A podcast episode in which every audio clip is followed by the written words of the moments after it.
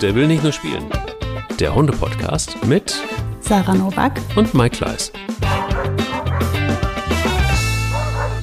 Yippie, das ist die Folge, auf die ich mich am meisten gefreut habe seit langer, langer, langer Zeit, denn es geht um unser Lieblingsthema. Es geht um Nervensägen. Nervensägen, Nervensägen, Hund als Nervensäge. Das ist ähm, etwas, was wir in positiver und auch in negativer Art und Weise bestimmt sehr, sehr oft schon hatten. Äh, du viel mehr als ich, weil Hundetrainerin, was meinst du, wie viele Nervensägen du schon irgendwie in deinen Fingern hattest, mal abgesehen davon von deinen privaten Hunden, die du selber hast? dass, äh, dass, dass du müsstest, wir müssten eigentlich zehn Folgen allein über Nervensägen machen können. So, alle Nervensägen-Geschichten. alle Nervensägen, ja genau. Hallo Sarah erstmal. Hallo Mike, wie geht's dir? Gut, gut, obwohl ich auch eine kleine Nervensäge habe, ähm, die mich ganz schön fordert und die, boah, ja, jeden Tag auch einen Nervfaktor in mir auslöst, wo ich mich frage, Warum hast du das getan? Wofür? Was soll dir das zeigen? Und warum hast du diese Herausforderung gesucht? Es war alles so schön und dann musstest du ja wieder ja. Zu, zupacken, zugreifen. Das Rudel war so ausgewogen eigentlich und das Leben war gut. Es war friedlich. Wie geht's dir? So Du, du, äh, also eigentlich geht es mir gut, ne? Wenn man jetzt, also äh, mal abgesehen von meinen Hunden, die natürlich auch Nervensägen sein können. Äh, aber wenn man jetzt mal davon absieht, nervt mich jetzt am allermeisten nach wie vor einfach diese, ich bin so langsam frühlingsreif. Also es regnet nonstop in Köln, das Wetter ist einfach nur Kacke, das kann man anders nicht sagen. Die Hunde sind ewig vollgematscht.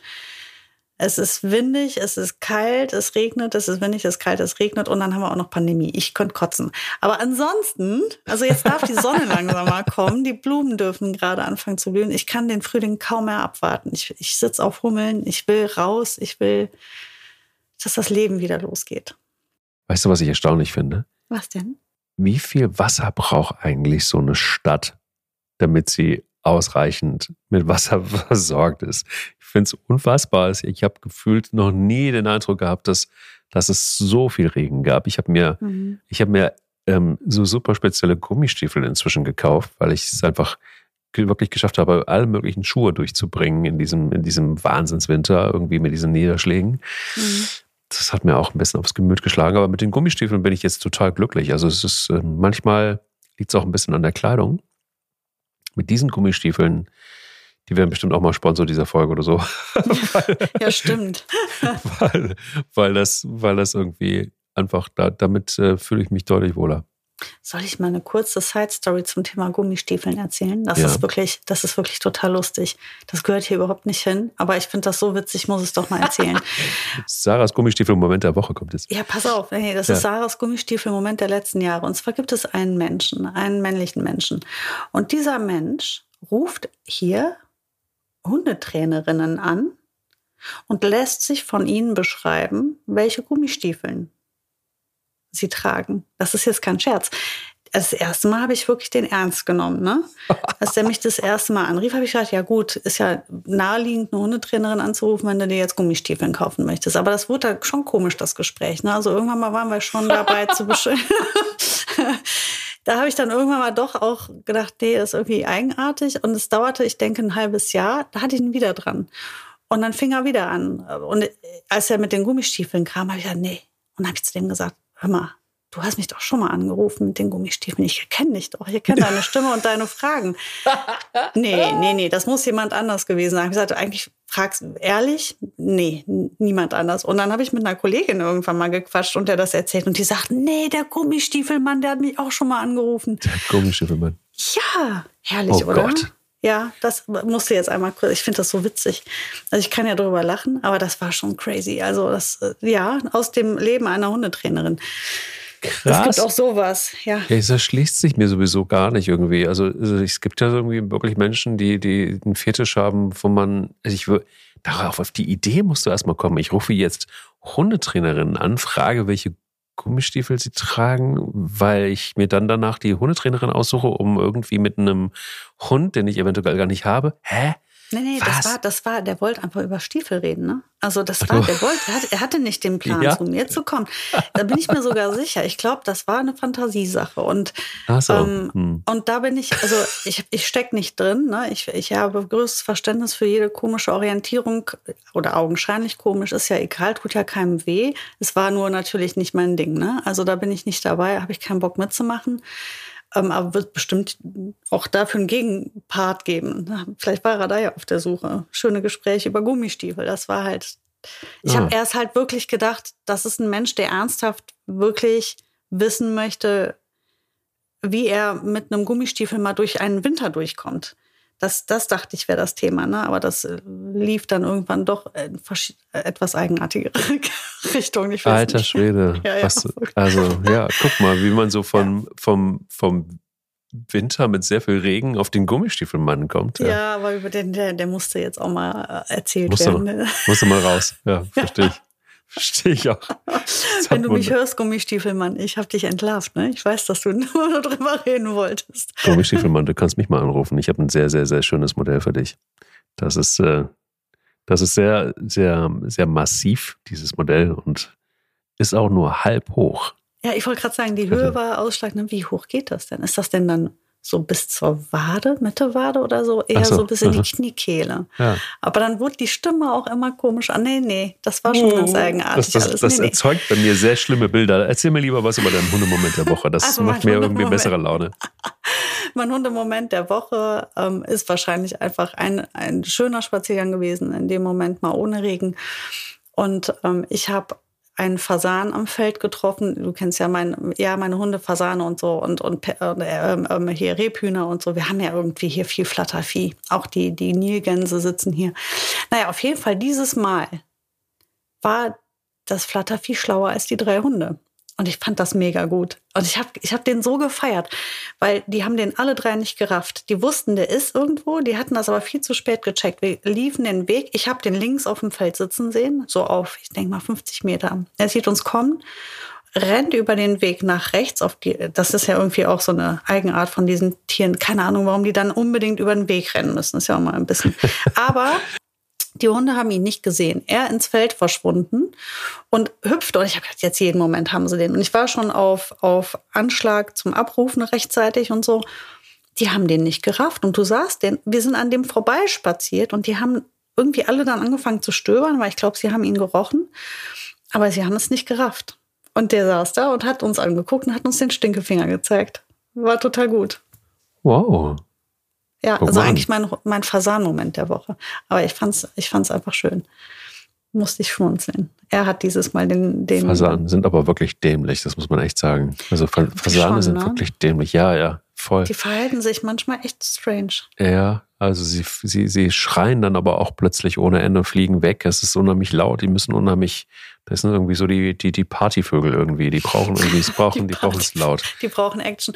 Ja, aber der hat das jetzt echt dieses Mal sehr klug gelöst. Also, obwohl er erst einmal über den Weg drüber ist, das war nicht so pfiffig, aber er hat trotzdem am Ende war es eine gute Nummer. Wie war deiner? Dieses Mal hoffentlich nicht eine Stunde auf Bilbo gewartet? Nein, Nein, überhaupt nicht. Es ist äh, zwischen mir und Bilbo ist im Moment gerade alles gut. Wollen wir mal gucken, wie lange, wie lange das anhält. Das äh, ist ja immer sehr unterschiedlich bei Bilbo, kommt immer drauf an. Typisch Herdenschutzhund, aber das war die letzte Folge. Ähm, nee, mein, mein Hundemoment der Woche war tatsächlich einer, der sehr klein war. Hatte natürlich mit Bella zu tun, wenn man es wenn jetzt schon äh, so spoilert. Mhm. Und zwar ähm, war es so, dass habe ich, nee, habe ich dir nicht gezeigt, aber ich habe sie auf dem, auf dem Handy. Und zwar ist es so, dass, dass das Bella eigentlich in der letzten Zeit sehr äh, gefräßig war und auch nicht geduldet hat, dass andere an den Hundenapf gingen. Und dieser, diese Phase ist jetzt etwas besser, aber immer wieder zwischendrin ist es schon so, dass sie ihren Fressnapf verteidigt. Ist ja auch in Ordnung. Also solange sie da irgendwie nicht wild um sich beißt und, und richtig doof wird. Und ähm, dann hab, im Moment trenne ich die Hunde so ein bisschen, damit irgendwie jeder seine Ruhe hat beim Fressen. Und es ist so, dass Bilbo und Bella kriegen in der Küche was zu fressen und ähm, Span, nee, kann ich mal, Pelle und Bella kriegen in der Küche, genau, und Bilbo und Spanne im Wohnzimmer. Und ähm, ich hatte das eigentlich wie immer. Mein Ritual war ganz normal. Ähm, hat das gut funktioniert. Und ich war im Wohnzimmer und ich komme zurück und denke, warte, warte mal, warte mal, warte mal, Moment, das sind drei Hunde. Nein, es sind keine drei Hunde. Es ist, sind zwei Hunde und ein Kater. Und ähm, ich sah dann irgendwie, dass, dass Pelle etwas irritiert war und sein Fressen fraß und Bella und Fido, der Kater, aus einem Napf fraßen. Ach nein, ist das süß. Und das war wirklich das Süßeste, weil, weil, weil Bella ja auch irgendwie so ist, wie sie ist. Aber sie sind wirklich so dicke Freunde, dass sie bei ihm, bei dem äh, schwarzen Hund, bei dem schwarzen kleinen Hund, der so alt ist wie sie. Der ein bisschen anders aussieht. Der ja, etwas andere Hund. Ja, genau, voll einen Unterschied macht. Und ähm, das war wirklich irgendwie außergewöhnlich, weil äh, hier bitte, ich zeig's dir, damit du es auch siehst, wie das dann ist. Ach, ist das nicht. Ja, man kann's. Jetzt leider äh, haben, fehlt uns immer noch der Videopodcast, aber es ist richtig ja. sweet. Das ist so niedlich. Und, und, und wirklich einträchtig ähm, sitzen sie. Ich gehe jetzt kaum noch mit der Kamera gleich runter. Leider seht ihr es nicht. Aber Fido ist dann irgendwie so, was willst du mit der Kamera da? So, ja, genau. So, und dann frisst man weiter. So geht's dann. Ich habe das dann 20 Sekunden zugelassen, einfach um es mal zu dokumentieren, dass auch sowas funktioniert. Aber äh, das war schon sehr speziell. Ist auch interessant, weil eigentlich Katzen mit Hundefutter nicht, nicht so Freund sind. Ne? Das ist, also vielleicht war das ja auch das, was dann so attraktiv war, mit ihr zusammen zu essen. Das ist natürlich jetzt nur eine Theorie, aber die wäre so noch süßer, ne? Die wäre noch süßer, das stimmt. Ja. So nach dem Motto, mir schmeckt es nicht, aber ich aber mach mit. mit dir aus ja, einem mit. Teller essen, einfach oh. voll schön. oh, ich sehe den Delfin wieder durch den Regenbogen springen. Ja, den holen wir uns immer wieder mal her, ne? Immer mal wieder. ja, aber es gibt auch nervige Momente, um mal wieder aufs Thema zu kommen, wo wir bestimmt die ein oder andere Herausforderung zu meistern haben, du als Hundetrainerin und Expertin, ich als schnöder Hundebesitzer über Situationen, die wir alle kennen. Aber wie kommt man raus aus diesen Situationen, wenn sie dann wirklich mal nerven? Und ähm, wie verhält man sich richtig? Oder was wären so unsere Vorschläge, wie man sich richtig verhält? Was fällt dir am ehesten ein, wenn du über Hundemomente oder Situationen nachdenkst, die dich nerven? Hm, also ja, natürlich habe ich einige nervige Dinge an meinen Hunden ähm, schon erlebt und durchleben müssen und dann auch wieder abschalten müssen, weil, wo wir auch schon mal am Punkt wären, ähm, die kommen ja nicht von ungefähr. Meistens, wenn ein Hund nervt, dann, weil, ähm, weil wir ihm irgendwas beigebracht haben oder irgendwas verstärkt haben, so dass ähm, sich dieses Verhalten etabliert hat und sich da irgendwas aufgebaut hat. Ähm, Beispiel, bei mir einer, eine der Sachen, die ich am allermeisten nervig finde, ähm, ist aber auch so ein typisches Mali-Ding wahrscheinlich. Das hatte ich mit Frieda das Problem, das habe ich auch mit Boogie. Die haben ja schon, muss man ehrlicherweise sagen, es sind schon echte Junkies. Also die neigen einfach dazu. Und wenn du mit denen spielst, dann musst du echt so raketenmäßig aufpassen, dass die sich nicht vergessen und dass das nicht zu viel ist und zu doll. Also mit Spielzeug mit diesen Hunden zu spielen ist halt immer oder birgt immer die Gefahr, dass du da ähm, nachher es mit einem Junkie zu tun hast. Und das willst du nicht, weil das die, ist für die Hunde ja dann auch irgendwann nur noch Stress und nicht mehr schön. Ja, und ähm, um konkret zu werden, ich nehme jetzt mal Boogie als Beispiel. Ähm, ich kann nur bedingt Spielzeug mitnehmen auf einen Spaziergang, obwohl ich es vielleicht gerne öfters würde. Aber wenn ich mich entscheide, einen Ball mitzunehmen, dann heißt das für mich, die klebt an meinen Fersen. Das heißt, sie wird nicht schnuppern, nicht, sie wird gerade mal urinieren, wenn ich sie bitte. Ne? Also wenn ich dann sage, jetzt, wenn ich, bei mir heißt das, geh mal Pipi machen, dann geht die und drückt sich irgendwie noch alles raus, was noch drin ist, damit, und in der Hoffnung, dass wir dann spielen. Ähm, ich kann, wenn ich mit Boogie spazieren gehe und ich einen Ball mitnehme, davon ausgehen, dass die halt eineinhalb Stunden an meinen Fersen klebt die bewegt sich dann nicht weg von mir. Das ist halt nicht nur ultra nervig, sondern überhaupt nicht in meinem Sinne und gar nicht, was ich möchte. Ähm ja, das ist nicht zufällig passiert, sondern natürlich habe ich das irgendwann ja aufgebaut.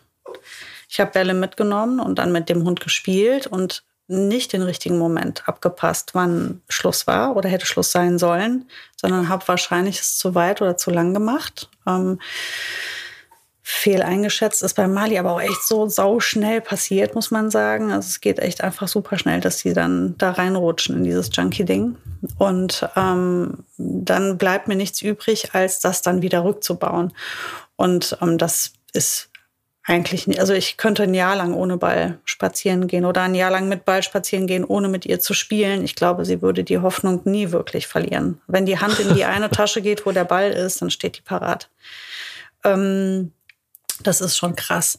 Das finde ich sau nervig. Ist sehr, sehr schwer wieder wegzuarbeiten, weil die da einfach super stur ist. Ähm, aber vom Prinzip her ist es genau das, worum es geht, weil jedes nervige Verhalten hat ja einen Ursprung. Ob das Betteln ist, ob das Kratzen an Möbeln ist, ob das Fiepen, Winseln, Bellen ist, ob das vorm Napf stehen. Also ich kenne ja auch tausend Hunde, die ab halb fünf vor ihrem Napf stehen und die ganze Küche voll sabbern, weil sie wissen, dass es um Viertel vor fünf Essen gibt und wehe, du fütterst sie nicht. Oder Hunde, die wissen, wenn du an diesen einen Schrank dran gehst, dann passiert gleich dies oder jenes. Und dann wirst du beim Hund ein entsprechendes Verhalten sehen. Ähm, solange das für den Hund und dich in Ordnung ist und das ein Ritual ist, ist das völlig okay. Wenn es nervig wird, muss man es halt wieder rückbauen. Puh, das klingt sau anstrengend, wenn ich das mal so sagen darf. Das klingt wirklich sau anstrengend. Aber ähm, ich kenne natürlich vergleichbare Situationen. Ein äh, extrem nerviger Moment, super nerviger Moment, ist, ähm, wenn Spanja lautlos verschwindet. Das ist das Allernervigste. Und das liegt daran, dass ähm, leider auch in der Gegend hier relativ viel Katzen, Katzenschweiß herumliegt. Und wenn es eine, eine Delikatesse für Spanier gibt, dann ist es Katzenscheiße. Mhm. Dafür oh. tut sie wirklich alles. Es ist, du, du bringst sie auch nicht davon ab. Ich habe ohne Quatsch, sie ist ja jetzt schon ein paar Tage älter. Leute, die den Podcast regelmäßig hören, wissen das. Und ich habe schon gedacht, die ist taub. Oder sie wird taub. Denn wenn ich sie rufe, du, keine Reaktion. Dann habe ich das getestet und das A es hört. Und zwar 1a, aber nicht auf mich. und ganz schlimm ist es, wenn sie so hat, so hat, sie hat ihre Routen, wo sie genau weiß, wo Katzenscheiße ist. Dann stehe ich mit der vom Haus, mache die anderen Hunde sauber, sie steht noch da, ich drehe mich einmal um, der Hund ist weg. Und sie sucht sich den nächsten Katzenscheißhügel um den auch noch in sich reinzufuttern. Zwei Stunden später riechst du die Katzenscheiße, aber nicht aus dem Mund, sondern das geht dann abgasmäßig. Mitten in der Nacht kann es dir passieren, klar, weil diese Katzenscheiße natürlich auch im Magen arbeitet, dass die Gott sei Dank fiepend neben dem Bett steht und du dann einfach nur noch gerade schaffst, die Tür aufzumachen, so dass sie rausrennt und ihr Geschäft erledigt. Sie kann das ja hier Gott sei Dank gut machen. Ähm, das alles wegen Katzenscheiße. So. Dann kommst du auf zwei Möglichkeiten. Entweder du ziehst dem Hund so einen Maulkorb an, damit er nichts auf, auf, aufnehmen kann. Finde ich aber auch schon wieder schwierig. Ich würde es gerne ohne lösen. Bedeutet aber, dass ich jetzt in der Situation bin, mit ihr wirklich arbeiten zu müssen, nochmal arbeiten zu müssen und zwar sehr, sehr genau arbeiten zu müssen und genau den Moment abpasse und mich auch andauernd umdrehe, damit ich genau den Moment abpasse, wo sie sich aus dem Staub macht, wo sie die gewohnten, gewohnten Haufen findet, um eingreifen zu können. Und zwar rechtzeitig, nicht dann, wenn sie schon zu weit weg ist. Du kennst das, aus dem Radius raus, einmal einen Schritt zu weit und dann erreichst du sie nicht mehr. Ich habe auch keinen Bock hinterher zu laufen, mache ich auch nicht. Was sowieso kontraproduktiv ist. Aber das ist wahnsinnig anstrengend. Das ist wirklich wahnsinnig anstrengend. Das ist auch wahnsinnig belastend, weil ich auch ihr eine Wurmkohl nach der nächsten reinschmeißen muss, ne? weil du weißt halt mhm. halt nie, ja, ja, klar. was da so drin ist ähm, in dem ganzen Gedöns.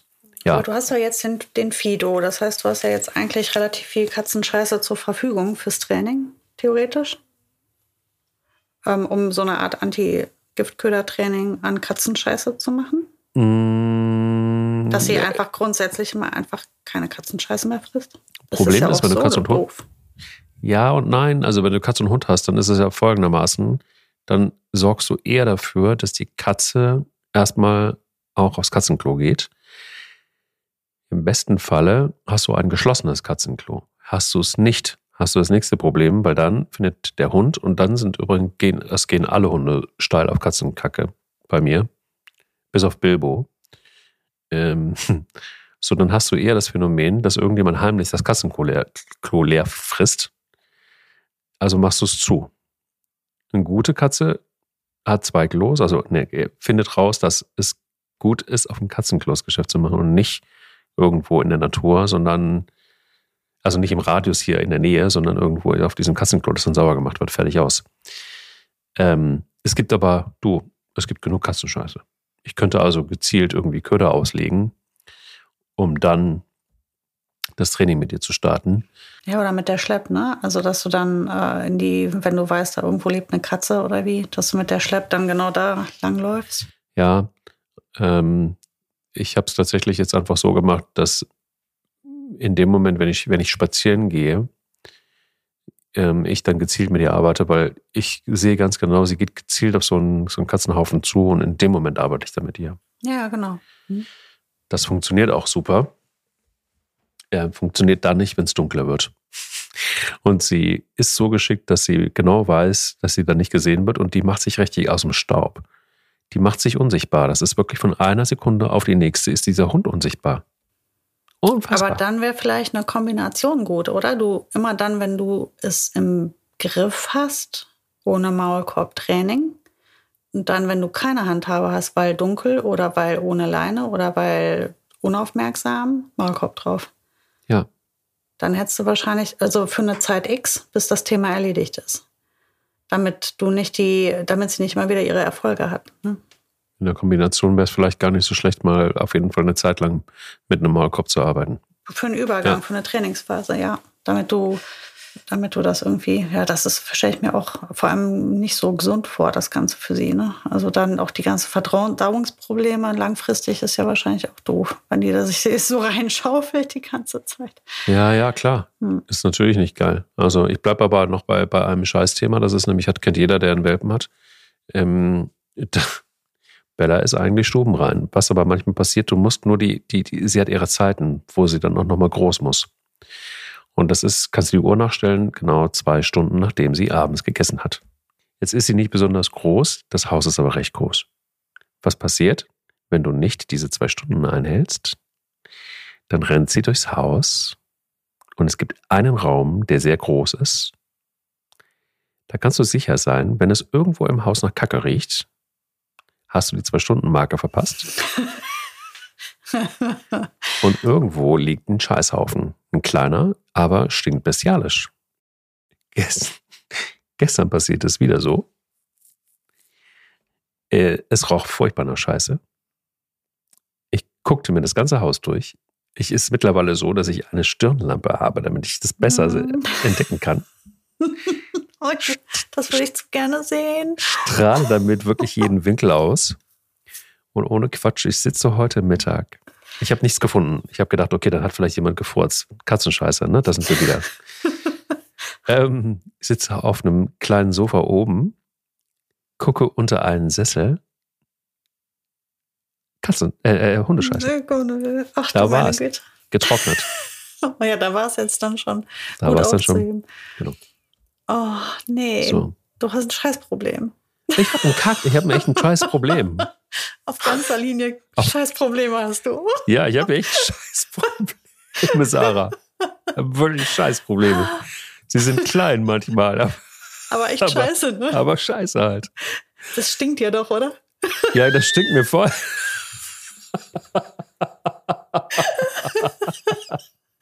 Entschuldigung. Ja, da kringel ich mich ein. Ja, wie ist das? Herrlich, ja. großartig. Ja, das ist scheiße. Das kann man anders nicht sagen. Das ist, ja, natürlich, jetzt ist sie ja noch klein. Das heißt, okay, du musst dir quasi einen Wecker stellen. Du musst dir quasi einen Wecker stellen. Hund gefüttert. Aber weißt du, was andere Leute für Probleme haben? Die Sag machen es immer um die gleiche Uhrzeit mit dem Füttern.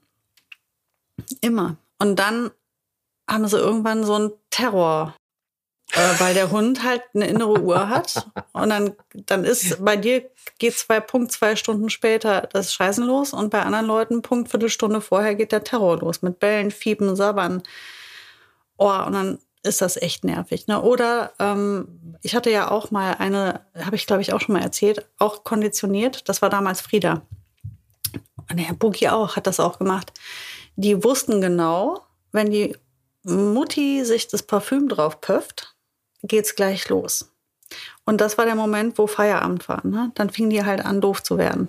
Dann wuselten die dann und dann, dann stehen die dir zwischen den Beinen und dann sind die irre, weil die wissen, uh, jetzt geht's raus. Und dann wurden die so, das fand ich alles noch okay, als wir noch, ich sag mal, zu viert waren, aber als dann die Kinder dazu kamen und ich dann schon den Boden gar nicht mehr wirklich sehen konnte oder in der Schwangerschaft, dann fand ich das nicht mehr so witzig. Und dann muss man das halt wieder abtrainieren. Jetzt ist das ja in deinem Fall ja bei Spanja kannst du das trainieren. Bei Bella ist das ja vielmehr im Moment noch so eine Art Darm. Äh, Training für Bella, also irgendwie das in den Griff zu kriegen oder sich mhm. zu melden. Also oder sich ich kann zu melden, übrigens, ja. ich kann dir nur empfehlen, ich habe ja meine Hundeglocke, ne? Also die ist bei äh, Mika und Ronja noch nicht konditioniert, bei Boogie halb. Ich muss mich da nochmal dran machen. Äh, ich muss zugeben, ich war da faul, ähm, ich wollte ja nicht, dass die an meinem Fenster kratzen. Die melden sich ja, indem sie an die Tür gehen und dann kratzen, dann weißt du halt, die wollen raus. Aber ich will ja nicht, dass die mir das da zerkratzen. Und dann habe ich ja so eine Hundeklingel ähm, da dran gemacht. Und mit Nasenstups klingelt es dann. Und dann weiß ich, der Hund muss raus. Und dann kannst du ja überlegen, in den Garten oder vorne ist ja, ob du dann spazieren gehst, ist ja was egal. Hauptsache, du weißt, der Hund muss halt mal vor die Tür. Und das kannst du halt schon ganz gut konditionieren. Das lässt sich gut gut arbeiten. Man kann auch eine normale Glocke nehmen, wo sie halt mit der Foto oder mit der Nase gegenstupst und dann klingelt das. Da gibt's verschiedenste Möglichkeiten. Kann ich nur empfehlen. Ähm, als Meldemechanismus für ich muss mal raus, dann zerkratzen die nicht. Und ich meine, das ist jetzt ein Bedürfnis, ne? Das kannst du ja auch nicht, äh, nicht wegerziehen. Wenn ein Hund auf Toilette muss, dann muss der halt auf Toilette. Und ähm, das kennen wir ja selber auch. Ich würde mich schämen, wenn ich wüsste, mein Hund äh, platzt bald die Blase oder sonst wie, ähm, nur weil der Angst hat, sich zu melden. Das darf auch nicht sein. Ähm, von daher finde ich diese Klingeln oder irgendwelche Meldemechanismen. Einmal habe ich einem Hund, weil es sollte leise bleiben, alles beigebracht. Er sollte einen bestimmten Dummy immer apportieren, wenn er raus wollte. Das hat toll oh. funktioniert. Und dann ist er halt zur Tür, da hing immer an so einem Haken der Dummy.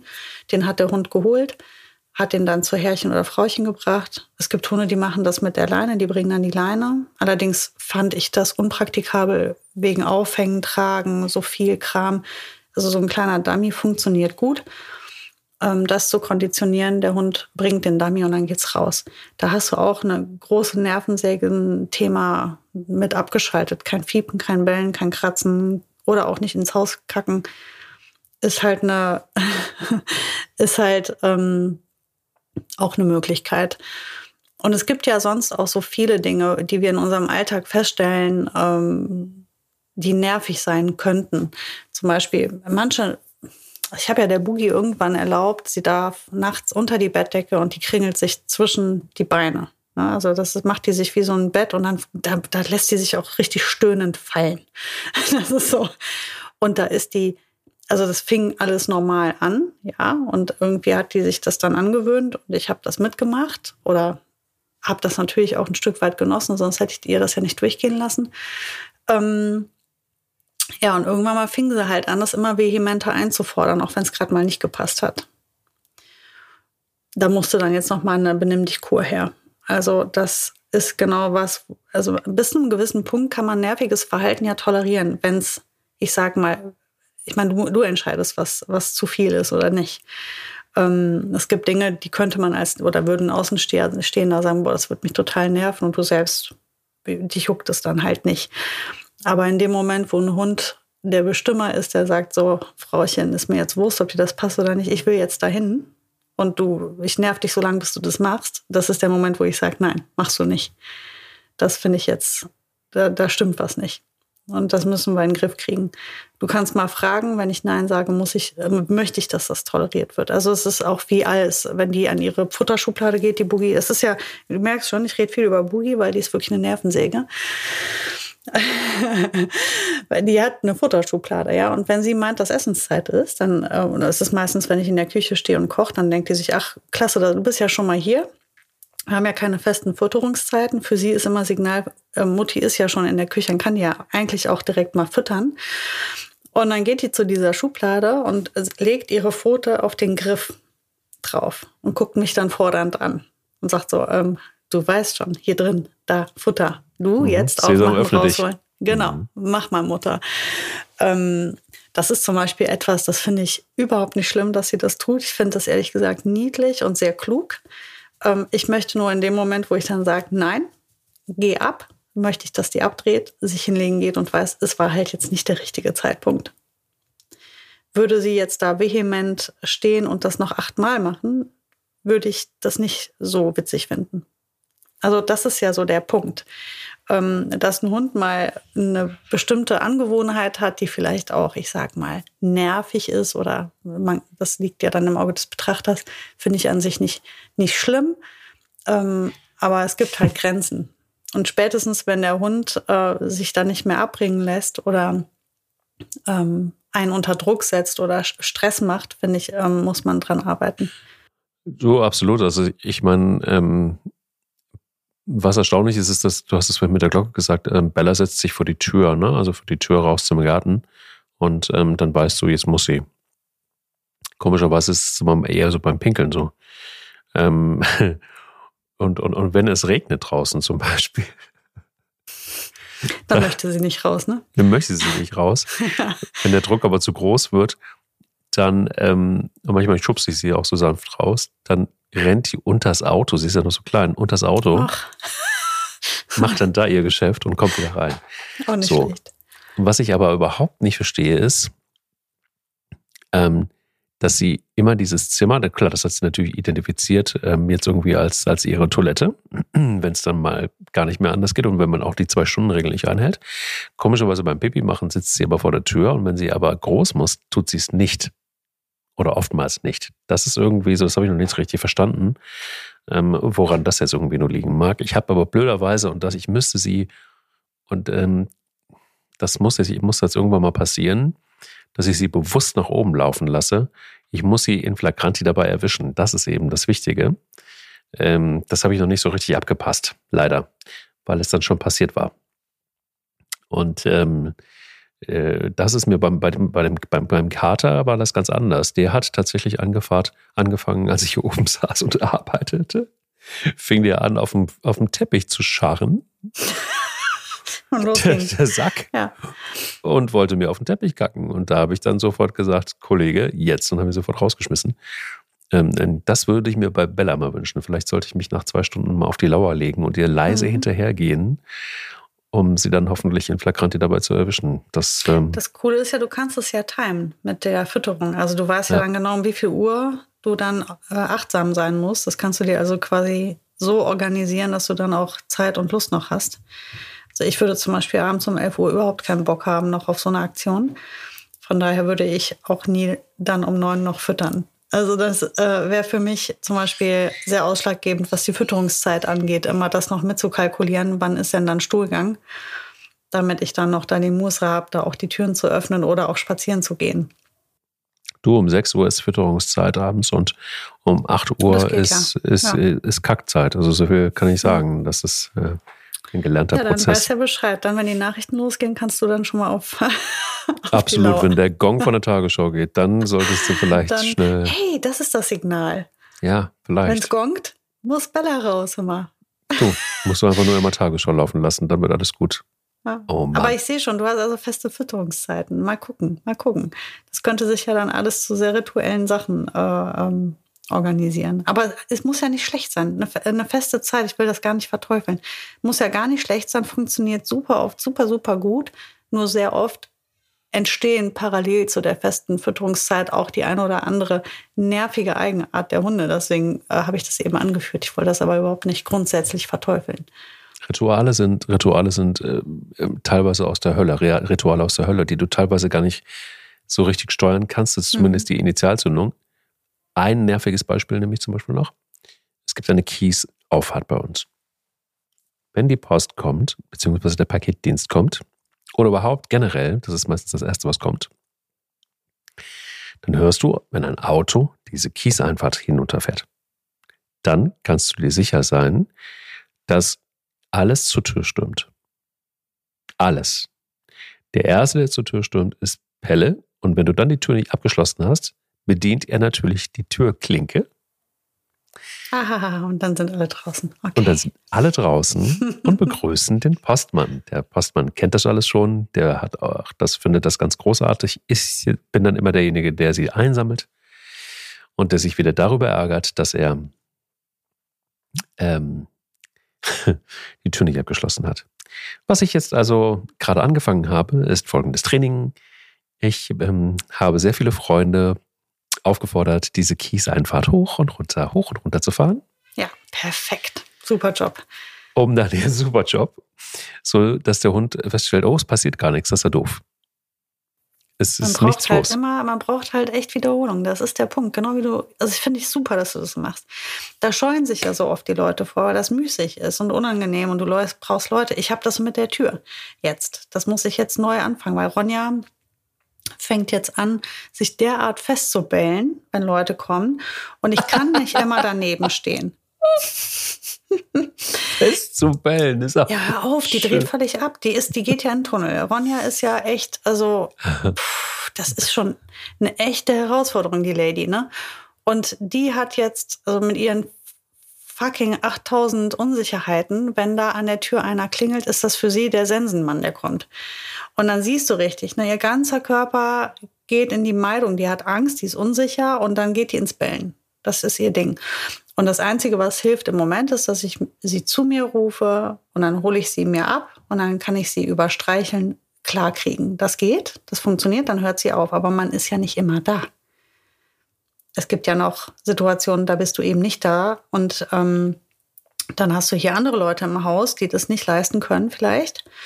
Äh, Oder es kommen Kinder zu Besuch und ähm, dann wird das hier echt einfach total irrsinnig alles. Also das, und da muss ich jetzt arbeiten. Das heißt, das ist auch genau, wie du gerade sagst, genau das habe ich jetzt gerade am Einführen, diese äh, Haustürklingel zu desensibilisieren bei Ronja. Und jetzt wollte ich ein Deckentraining mit ihr machen, ne? dass sie ein Alternativverhalten hat, dass sie weiß, ähm, wenn es da klingelt, dann ist nicht die Reaktion, ich äh, gehe an die Tür und belle und belle und belle und dann renne ich durchs Haus und belle einfach immer weiter, so lange, bis ich nicht mehr kann.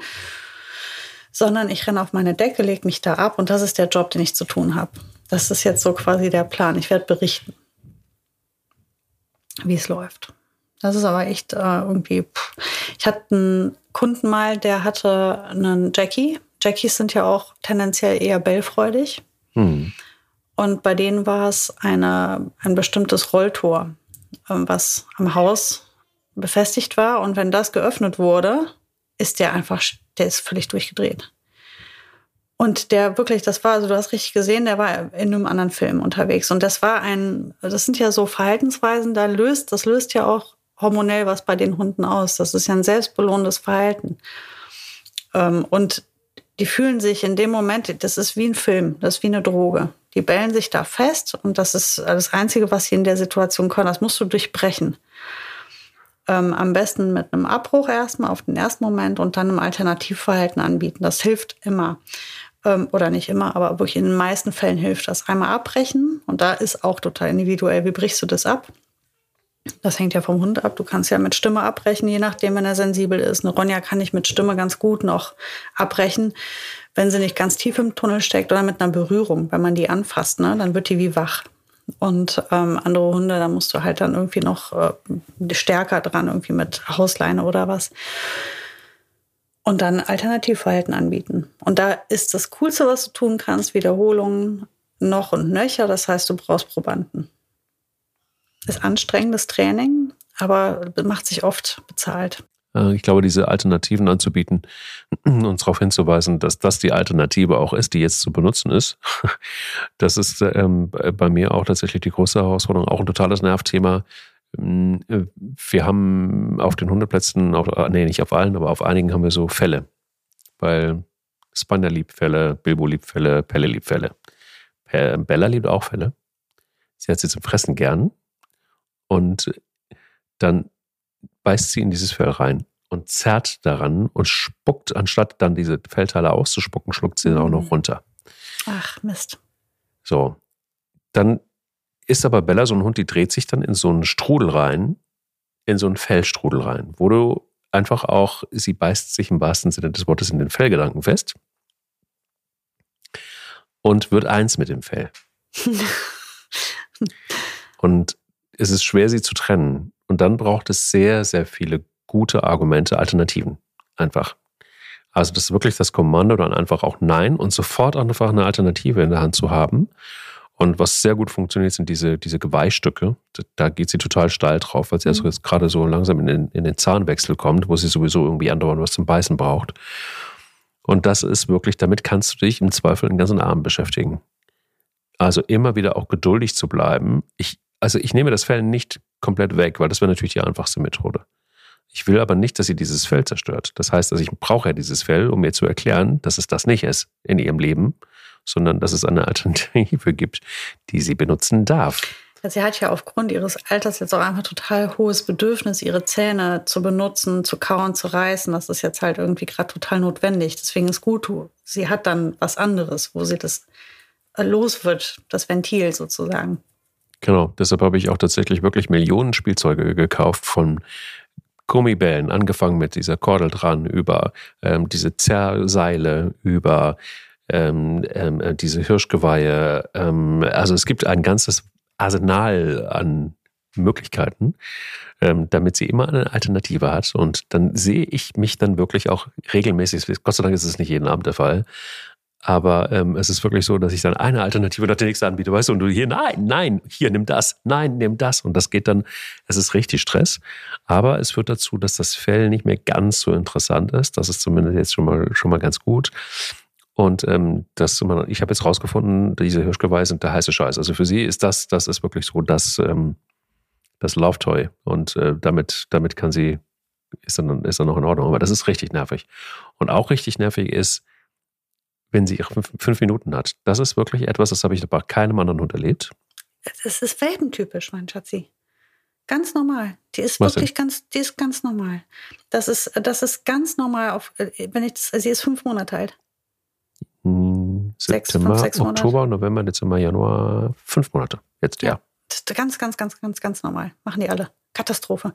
Ich habe dir doch erzählt von meiner Truhe damals mit der Boogie. Ich hatte ja auch nur den einen Welpen. Das kannte ich ja auch nicht persönlich. Ich kannte das nur von meinen Kunden, die haben mir das immer erzählt. Das habe ich gelernt im Studium, aber selbst erlebt. Bei meinen Hunden hatte ich das auch nicht, weil die waren ja alle ein Jahr Ü.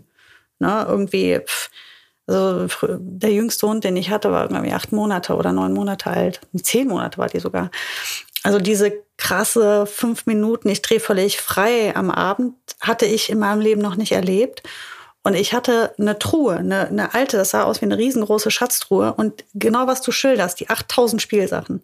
Alles da drin. Alte Schuhe, leere Flaschen, Spielsachen, Bälle, Plüschtiere, alles in dieser Truhe. Und es ist jetzt nicht gelogen.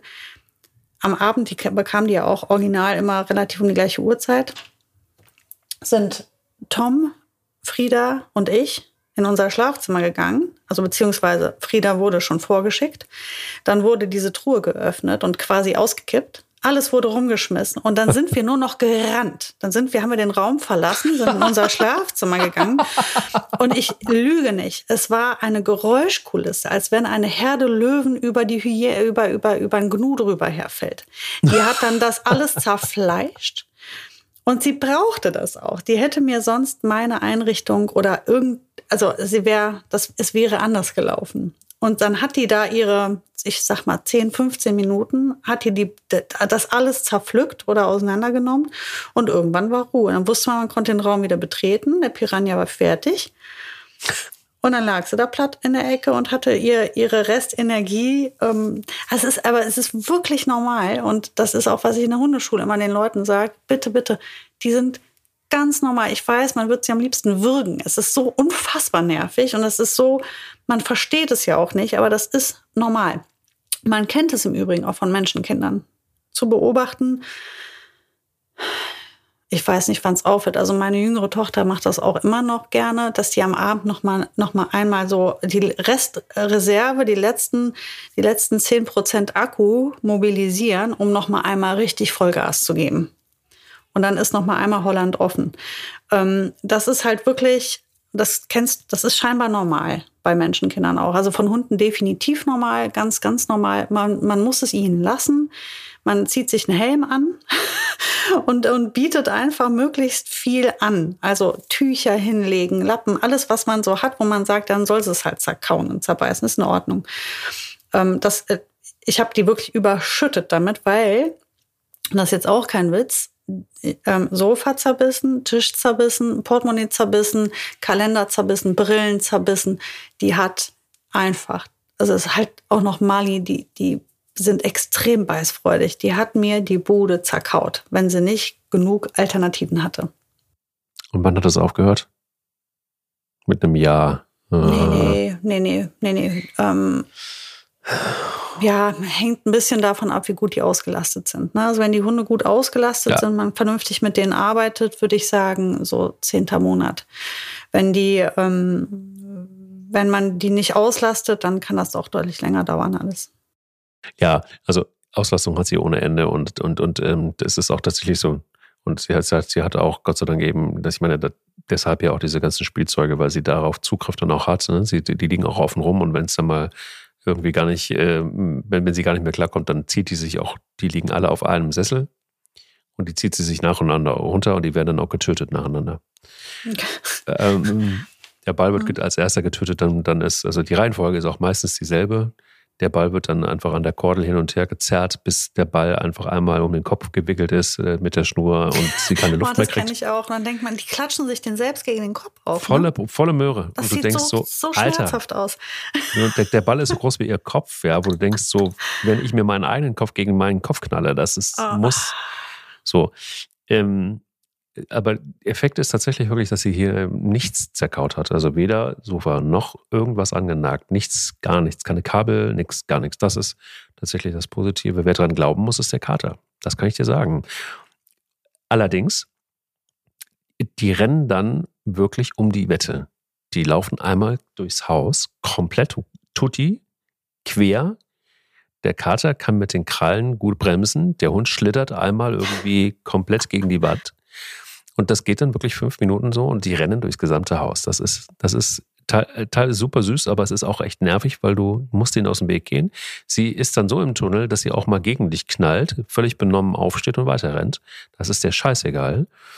Und ähm, dann stürzt sie sich auf den Kater. Und der Kater wird am Bein gepackt, entweder am Ohr, irgendwas, was absteht. Entweder es ist das Ohr oder es ist das Bein und wird über den, über den Boden gezerrt.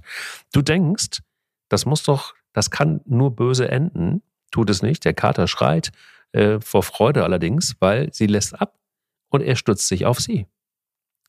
Also ähm, diese fünf Minuten des Tages sind in der Tat eine Herausforderung für alle Beteiligten. Was ich dir sagen kann, ist, es ist auf jeden Fall nur eine Phase. Und äh, die geht in jedem Fall wieder vorbei. Das ist halt äh, dieser jugendliche Irrsinn. Und das wird sich verlaufen. Wichtig ist wirklich, dass sie dieses Ventil bekommt. Das, also es, sie braucht das. Das muss raus. Das muss raus, nicht das verstopfen. Muss raus. Ja, ehrlich, Alles ich habe ganz schlechte Erfahrungen damit gemacht, das unterdrücken zu wollen. Das soll ich, also, oder wenn das versucht wurde, ähm, dann, das ist nicht gut. Also, es muss raus, das gehört dazu. Und dann ähm, Welpen, Junghund, Alter, das gehört nun mal dazu. Das kann man nicht ändern, das gehört dazu, das muss sein. Ähm, halt eben Schadensbegrenzung betreiben, so gut es eben geht. Aber weißt du, was auch ein ultra krasser Nervfaktor ist bei ganz vielen Leuten, wofür ich auch oft tatsächlich ähm, ja, gebucht werde.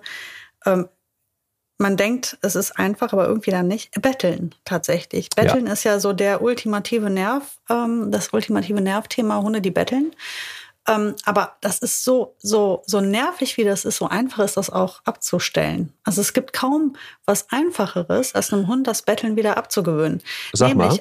ganz einfach, indem man es wirklich konsequent nie wieder zulässt, dass der Hund in die Nähe des Tisches kommt und da was bekommt, dann, dann wird sich das auch wieder lösen. Man muss da wirklich durch. Jedes Mal, wenn er auch nur ansatzweise Erfolg hat damit, wirst du das Problem wieder verschlimmern. Und er wird noch beharrlicher und das Wegarbeiten wird noch intensiver und noch länger dauern. Deswegen bin ich auch so super ab, ja, das ist ein schlimmes Wort. Ich, äh, es ärgert mich sehr, wenn, äh, ich wollte es gerade schöner sagen, es ärgert mich sehr, wenn Gäste meine Hunde füttern bei Tisch. Ähm, das finde ich überhaupt nicht sexy. Das nervt mich sehr, weil das führt dazu, dass meine Hunde wissen, wenn Gäste kommen, wenn Besuch kommt, wenn fremde Menschen kommen, müssen wir da erstmal einmal abtasten. Erstmal einmal fragen. Und das finde ich halt total schade. Ich hätte gerne Hunde, die, wenn wir Gäste haben, auch entspannt in der Ecke liegen. Aber die Gäste, die dann füttern, die machen es kaputt. Und manchmal erwischst du die halt nicht. Die machen das auch super gern. Also es, ich erwische Menschen, die mich dann wie so wie so sechsjährige Kinder, die gerade aus der Naschschublade was geklaut haben, weißt du? Die gucken mich dann so an, so, huch, jetzt hat sie mich erwischt, ich habe doch den Hund gefüttert. Und man sich denkt, oh Mann, ey, ehrlich, ist das jetzt dein Ernst? Und wir haben halt eine goldene Regel, wenn das Essen beendet ist und wir fertig sind, dann kann man Reste füttern. Ähm, das wegen mir. Aber nicht ne, vom Tisch. Die, nein, nein, in der Küche beispielsweise oder man steht auf und im, macht im Raum eine Übung mit den Hunden und ver, verfüttert dann die Reste. Das ist alles wegen mir alles. Okay, äh, solange es klar getrennt ist von unserem ähm, Essensritual. Aber wenn wir zu viert hier zu Hause essen, unserer üblichen Konstellation, pennen die. Sind die alle glücklich? Liegen die in ihren Ecken und schlafen? Alles gut. Kommt ein Gast, habe ich da die Nervensägen am Tisch sitzen. Also Hunde sind ja relativ leicht ähm, zu durchschauen und wir Menschen eben auch. Das heißt, die Hunde haben schnell begriffen, okay, die, mit den Vieren kann ich es nicht machen, da kommt nichts, das lohnt sich nicht, da bleibe ich in meiner Ecke. Aber Gäste, das ist immer interessant, da sollte man am Ball bleiben.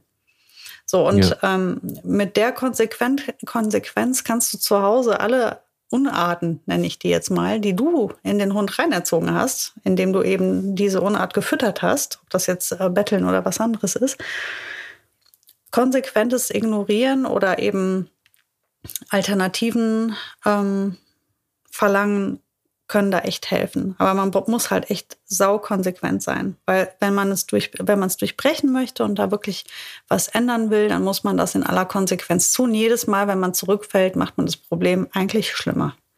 Weil Beharrlichkeit lohnt sich, ist das, was der Hund dann lernt. Ja, das ist bei mir das Kommando, wir essen. Genau, das hast du mal erzählt. Ja, ihr habt ja auch sowas etabliert, ne? Ja, genau. Bei Wir Essen ist ganz klar, also wir probieren es immer mal wieder. Das ist ähm, nicht so super oft. Ähm, aber bei Wir Essen ist klar, hier ist Schluss und weg vom Tisch. Das ist eine ganz klare, ganz klare Angelegenheit. Aber ich bin völlig bei dir. Also das ist genau das, was, was jetzt gerade im Moment einfach auch eine Herausforderung ist. Ähm, Ah, hier wird gerade das, ähm, das nächste Fell getötet, sehe ich gerade. Ah, hallo Bella. Und, ähm, ja, es ist genauso, das ist fies, wenn man so im Podcast sitzt und mhm. der Hund das Fell tötet und genau weiß, jetzt, jetzt kann, kann ich leider, kann er nichts machen. Edge. Edge, ja. Nein, aber zum Beispiel eine, eine Geschichte ist, wenn es Bella zu kalt ist draußen, wenn sie alles erledigt hat morgens früh, ähm, dann möchte sie gerne hoch auf den Arm, habe ich festgestellt dann springt sie an einem hoch und dann zittert sie und dann springt sie hoch und springt sie hoch und springt sie hoch. Und ähm, das musst du dann auch erstmal weg mit einem Nein und dann wegignorieren, damit sie einfach lernt, logischerweise auch gerne ähm, selber zu laufen und vielleicht auch ein bisschen schneller zu laufen. Wir haben uns noch nicht für ein Mäntelchen entschieden, übrigens. Das war doch ähm, gerade erst im Gespräch, lieber Es war gerade erst im Gespräch, aber wir haben uns noch nicht entschieden, weil jetzt kommt der Frühling und dann braucht man das alles nicht. Ähm, aber Nein, aber das ist genau, glaube ich, wirklich der Punkt. Konsequenz und dann einfach auch das wirklich einfach abzustellen und dann dabei zu bleiben. Und nein, und auch, ich glaube, also bei jedem, der bei uns ist und der, also die meisten wissen das ja, aber wenn wir Menschen hier haben, Freunde, Bekannte, Familie, ähm, zum Essen, dann ist es ganz klar und die werden vorher gebrieft, nee, nichts, bitte nichts vom Tisch. Und auch nicht heimlich und auch nicht, wenn der Hund noch so süß guckt und keine Ahnung. Das ähm, funktioniert aber ganz gut. Schwierig wird es halt mit Kindern dann. Ne? Also ich habe das ähm, besonders erlebt, als meine Kinder anfingen, ähm, vom Brei weg hin zur festen Nahrung. Und die feste Nahrung, die landet in der Regel zu 90 Prozent um das Kind herum irgendwo oder an dem Kind dran und nur 10 Prozent in dem Kind. Ähm, das ist natürlich ein Fest für die Hunde. Ja, äh, herrlich, es geht gar nicht besser. Das Einzige, was jetzt hilft in so einem Fall, ist wirklich zu sagen, der Hund darf nicht in den Bereich, während das Kind ist. Das heißt, entweder man äh, trennt sich räumlich Oder aber man hat ein, ein, stabiles Deckentraining und hat ein stabiles, äh, du gehst dich jetzt hinlegen und Ruhesignal, sodass der Hund also wirklich wegbleibt und man erst diese Essenssituation hinter sich bringt und dann mit einem bestimmten Kommando den Hund, äh, dem Hund erlaubt, den Boden zu reinigen. Oder aber man macht es eben selber, um dann noch nicht mal das dem Hund äh, zu hinterlassen, damit er wirklich diese Tischsituation unattraktiv findet. Würde ich empfehlen. Ich würde empfehlen, dann nicht den Boden nochmal sauber machen zu lassen. Aber das wäre auch jetzt kein Drama, solange es klar getrennt wird von dieser Bettelei.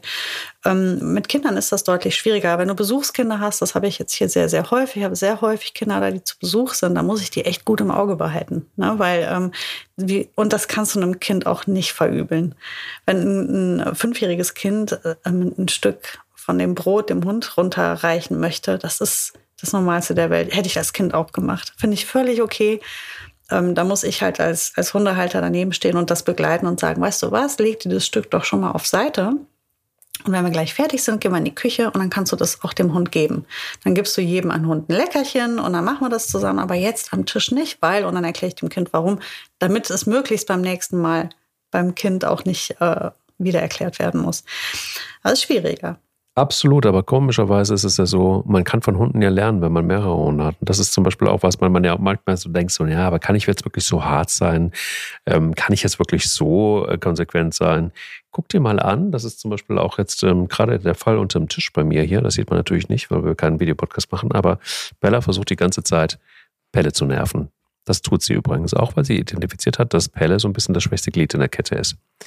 Und auch der geduldigste mit ihr. Ähm, den hat sie sich so ausgesucht. Das ist ihr bester Buddy, aber es ist auch der größte Nerver, also äh, Nervopfer.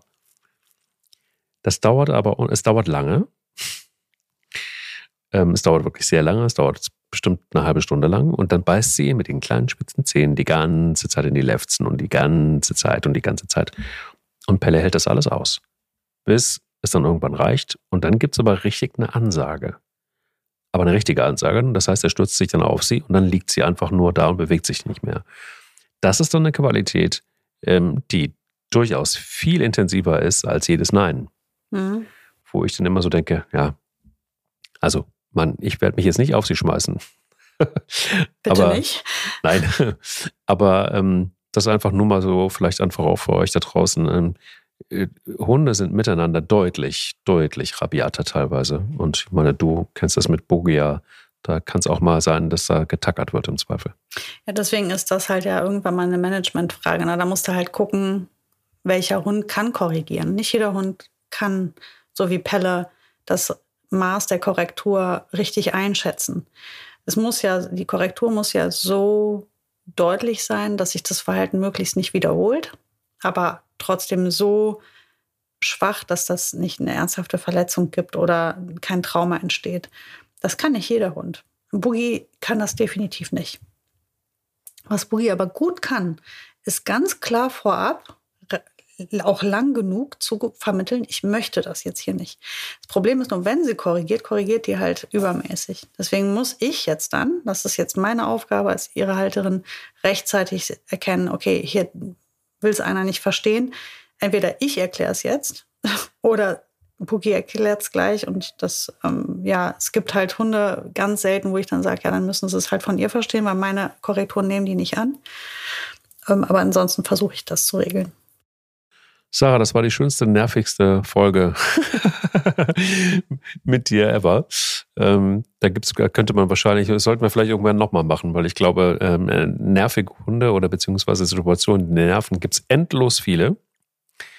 Und ähm, das macht aber sehr viel Spaß, ganz explizit an so nervigen Beispielen gute Lösungsansätze zu finden. Äh, hiermit der Aufruf. Bitte äh, schickt uns doch schöne, nervige Geschichten von euren Nervensägen. Und dann reden wir da mal drüber.